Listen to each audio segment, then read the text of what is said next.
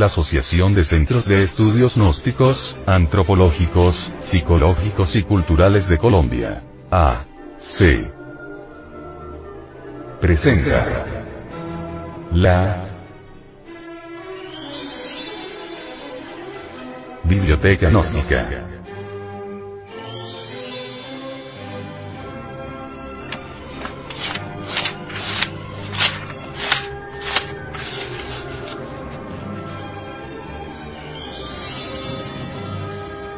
La Gran Rebelión. Este libro fue pasado a formato sonoro digital, para facilitar su difusión. Y con el propósito de que así como usted lo recibió, lo pueda hacer llegar a alguien más.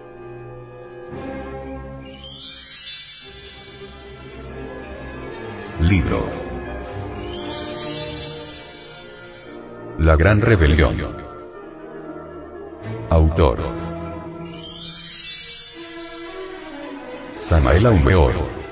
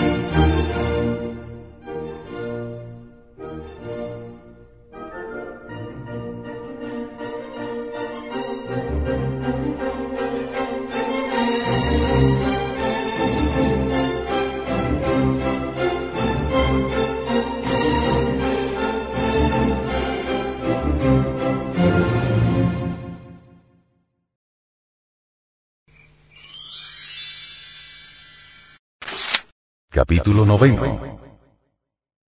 El Anticristo.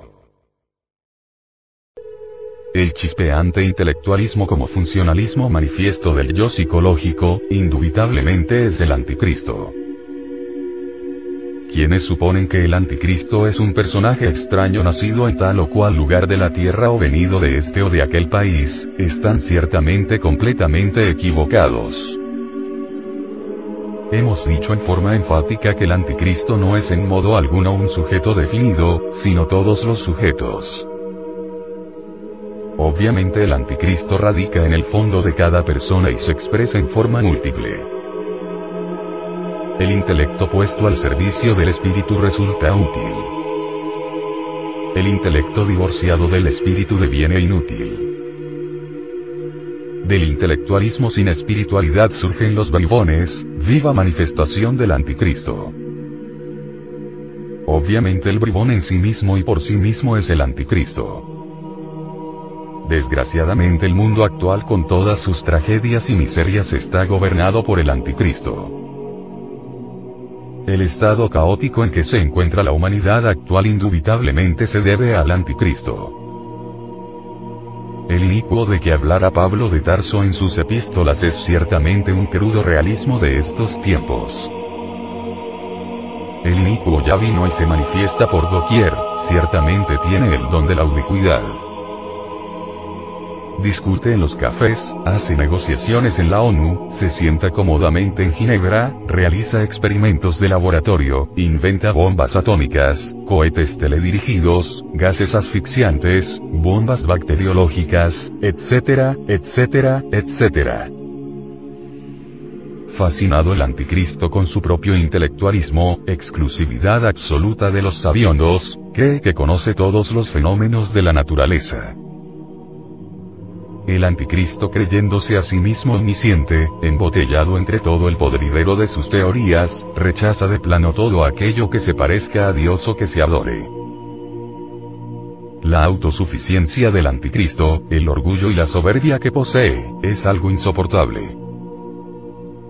El anticristo odia mortalmente las virtudes cristianas de la fe, la paciencia y la humildad. Toda rodilla se hinca ante el anticristo.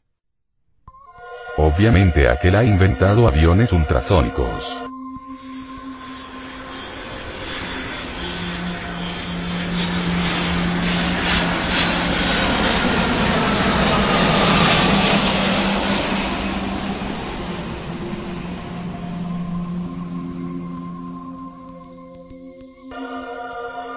barcos maravillosos.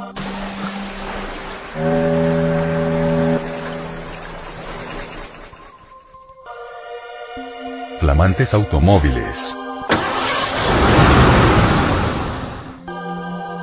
Medicinas sorprendentes.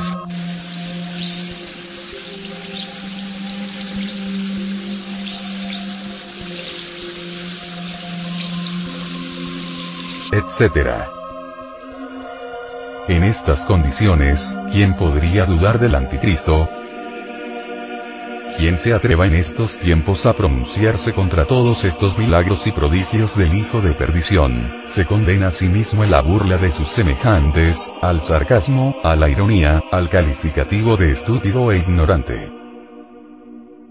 Cuesta trabajo hacer entender esto a las gentes serias y estudiosas, estas en sí mismas reaccionan, oponen resistencia.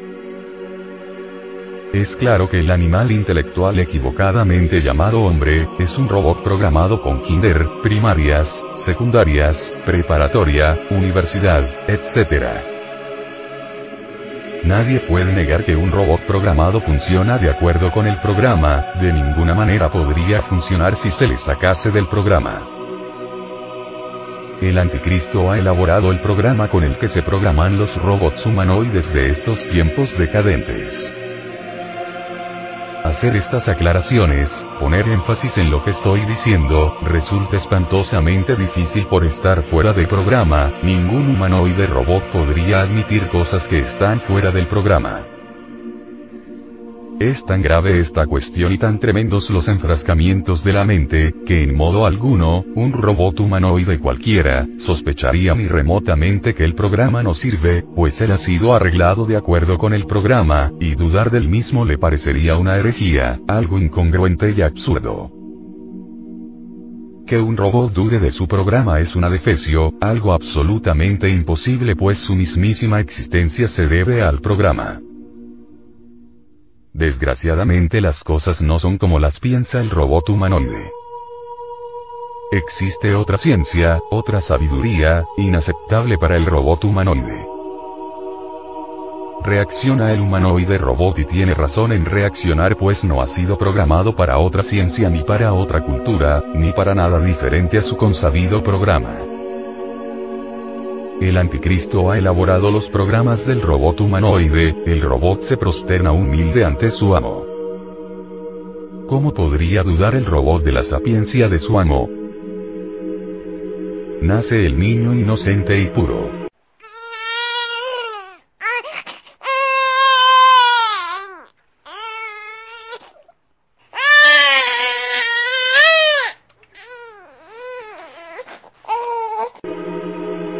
La esencia expresándose en cada criatura es preciosa en gran manera.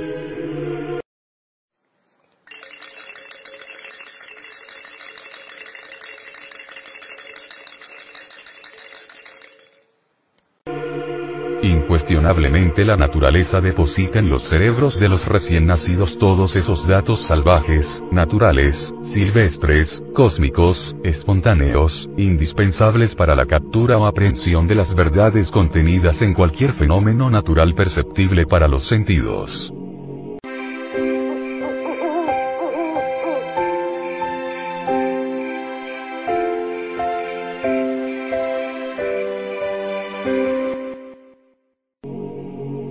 Esto significa que el niño recién nacido podría por sí mismo descubrir la realidad de cada fenómeno natural, desgraciadamente interfiere el programa del anticristo y las maravillosas cualidades que la naturaleza ha depositado en el cerebro del recién nacido pronto quedan destruidas.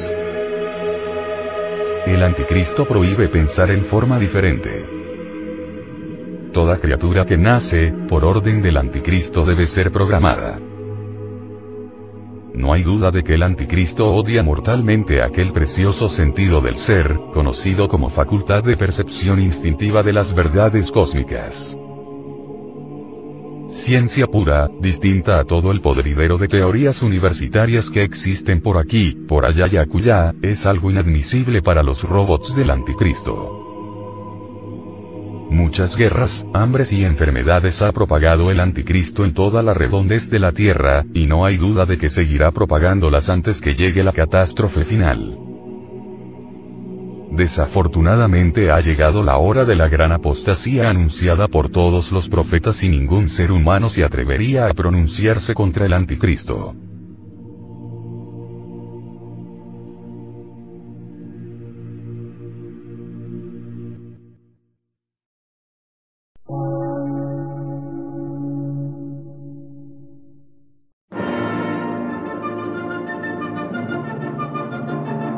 Emisora, gnóstica, transmundial. Por una nueva civilización y una nueva cultura, sobre la faz de la Tierra.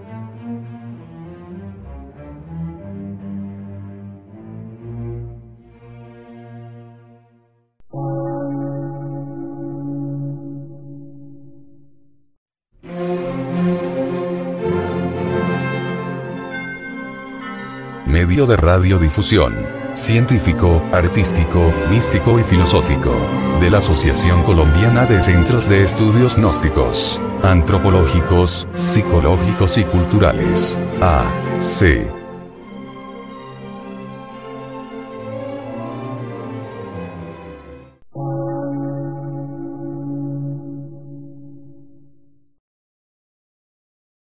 Lectura en movimiento. Difusión sin fronteras.